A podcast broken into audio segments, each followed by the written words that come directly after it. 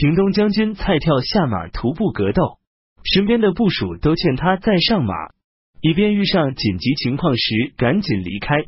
蔡怒气冲冲的说道：“宇文丞相就像爱他自己的儿子一样爱我，今天我怎么能在乎自己的性命？”说罢，他带着身边的十几个人齐声大喊着，向东魏的将士冲击，杀伤了许多人。东魏的部队把他们围了足足十几层。蔡拉弓搭箭，抵抗四面八方的敌人。东魏出重金悬赏，身穿厚甲、手持长刀的人一直向前猛冲，想要捉住他们。大约只有三十步远了，蔡身边的部属都劝他放箭。蔡回答说：“我们的性命全在这一支箭上头，怎么可以随便射出去？”直到敌人离他只有十步远的时候，蔡才将箭射出。随着弓弦移动。打头的东卫兵倒在地上，后面的人向后退了一些，才慢慢的带领自己的部下返回营地。西魏的文帝来到恒农的时候，守将已经放弃该城逃跑了。城里原来被西魏俘虏的东卫兵一同关闭城门，进行抵抗。西魏丞相宇文泰攻下了该城，杀掉了几百名领头的人。到处寻找宇文泰的蔡，一直追到了恒农。在晚上，终于见到宇文泰。宇文泰叫着蔡的表子说道：“成仙，你一来，我就没有什么可忧虑的了。”宇文泰由于受到惊吓，无法入睡，枕了蔡的大腿之后，才平静的进入梦乡。蔡每次跟随宇文泰作战，总是身先士卒，打仗回来，其他将领都争着邀功请赏，而蔡不说一句表现自己的话。宇文泰常常感慨的说：“成仙嘴里不提自己的功劳，可我应当替他把一切谈明白。”宇文泰留下王思政镇守恒农，任命他为侍中，东道行台。西魏这次东伐，在关中地区留守的兵员很少，前前后后俘虏的东魏士兵都被分散在民间。他们一听说西魏的部队遭到了失败，纷纷图谋作乱。李虎等人来到长安，想不出好的对策，便和太尉王蒙、仆射周惠达等人侍奉太子元钦出城，到渭北地区驻防。百姓们相互掠夺，关中地区惊扰的非常厉害。在沙苑战役中被俘虏的东魏都督赵清阙、永州的百姓于福德等人趁机造反，占据了长安所属的小城。于福德又占有了咸阳。与咸阳太守慕容思庆各自召集东魏的降兵，以便抵抗从战场上返回的西魏将士。长安主城中的百姓互相组织起来，共同抵抗赵清阙，每天同他交战。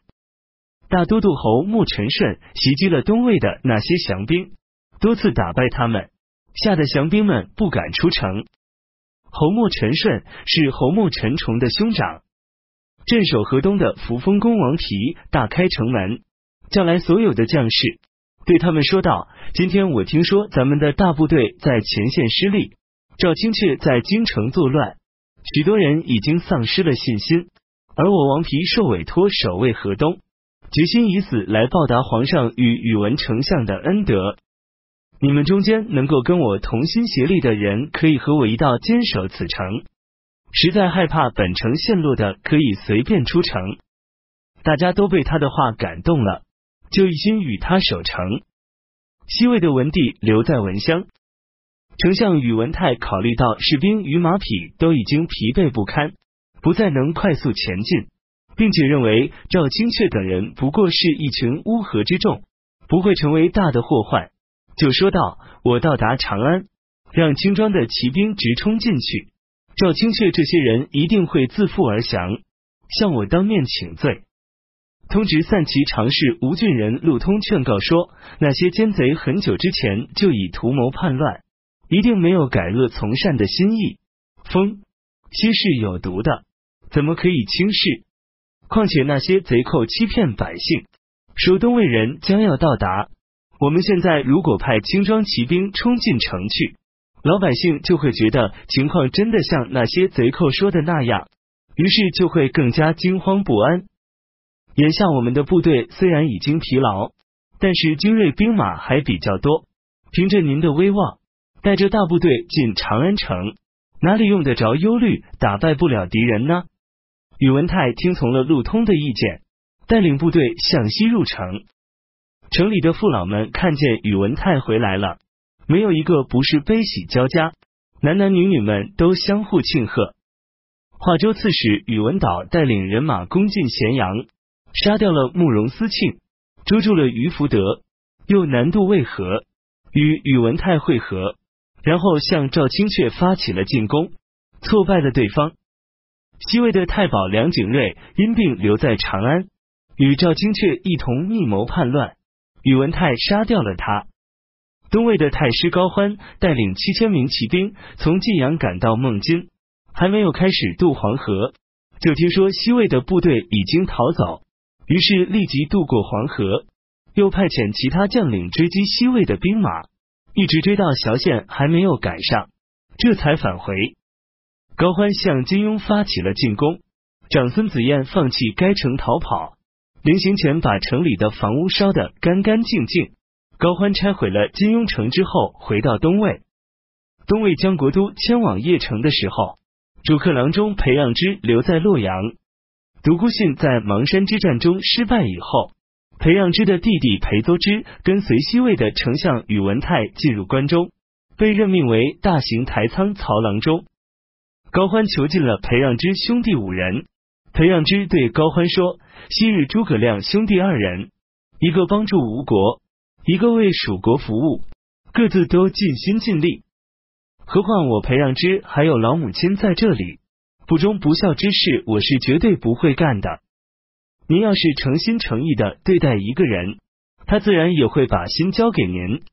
如果您喜欢猜疑人，那么就很难建立起霸业。高欢听罢，将裴让之兄弟都释放了。九月，西魏文帝返回长安，丞相宇文泰也回到华州屯兵。东魏的大都督贺拔仁袭击并消灭了邢摩纳、卢仲礼等人的兵马。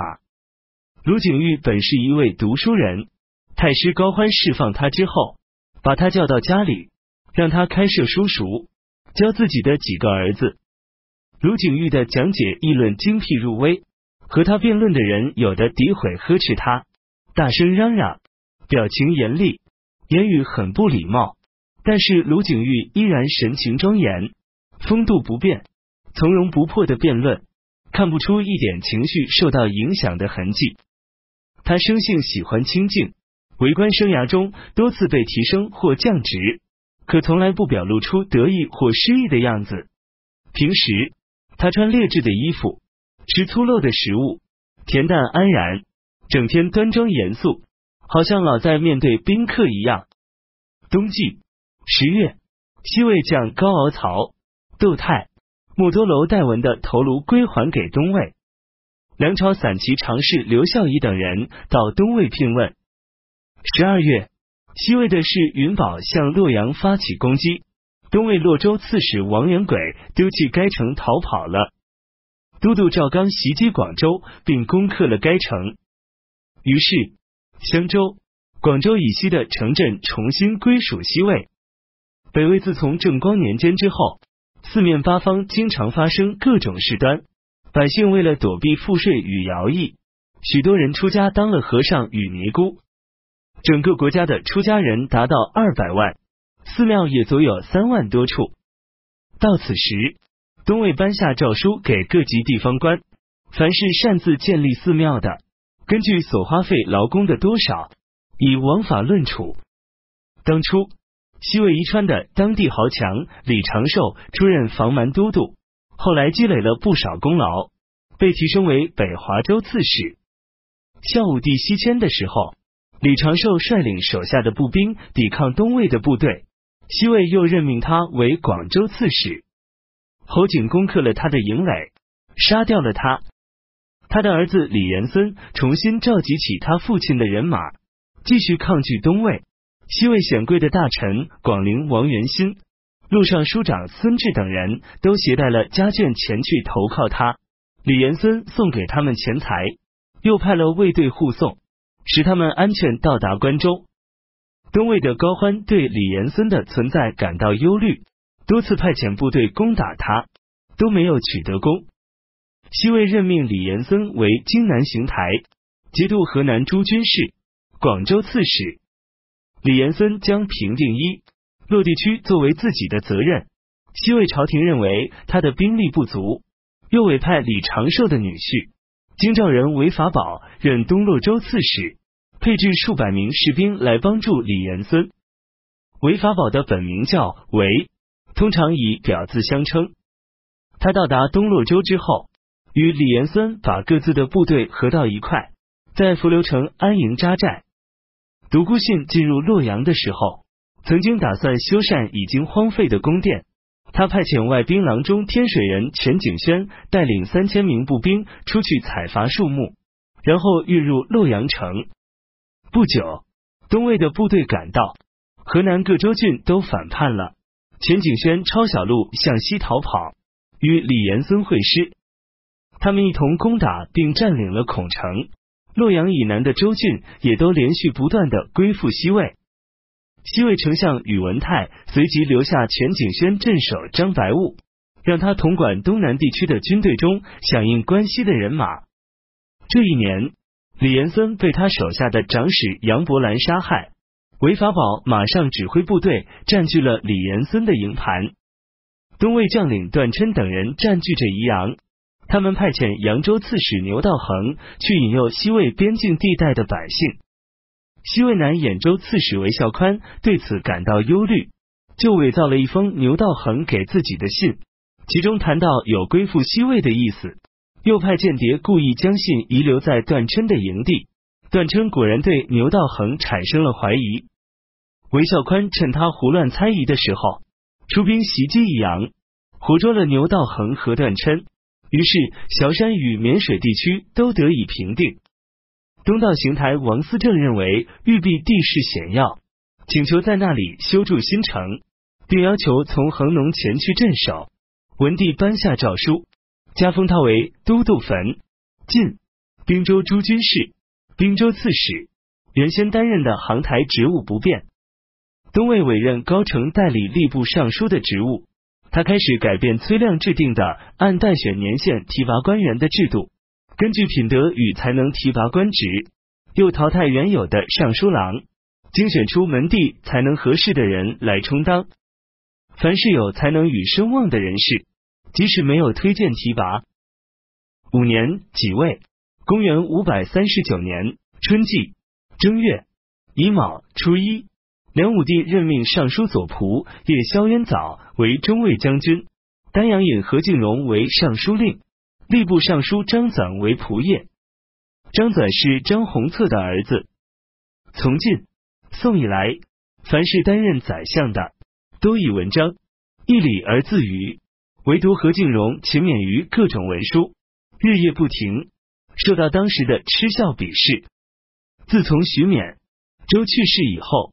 掌握国家大权的，在三公、卿、监、尚书这些外朝官员中，要算何敬荣；在门下省里，则是朱毅。何敬荣本性忠厚而缺少文才，以维护国家的法纪作为自己的责任。朱毅文思敏捷，见多识广，善于用各种手段博得世间的赞誉。他们两个人的品行不同，但是都得到梁武帝的宠信。朱毅善于迎合皇帝的意思，进行阿谀奉承，在掌权的三十年里，广泛的收受别人的贿赂，欺上瞒下，远近没有不痛恨他的。他的园林住宅的气派，古玩珍宝的华贵，饮食的精致，还有音乐与妻妾的美丽动人，都代表着当时的最高水准。每到他从省中还家休息的日子，各类车马多的把家门都堵塞住了。只有王成、王志以及楚祥不去他那里。王成、王志是王的儿子，楚祥是楚渊的曾孙子。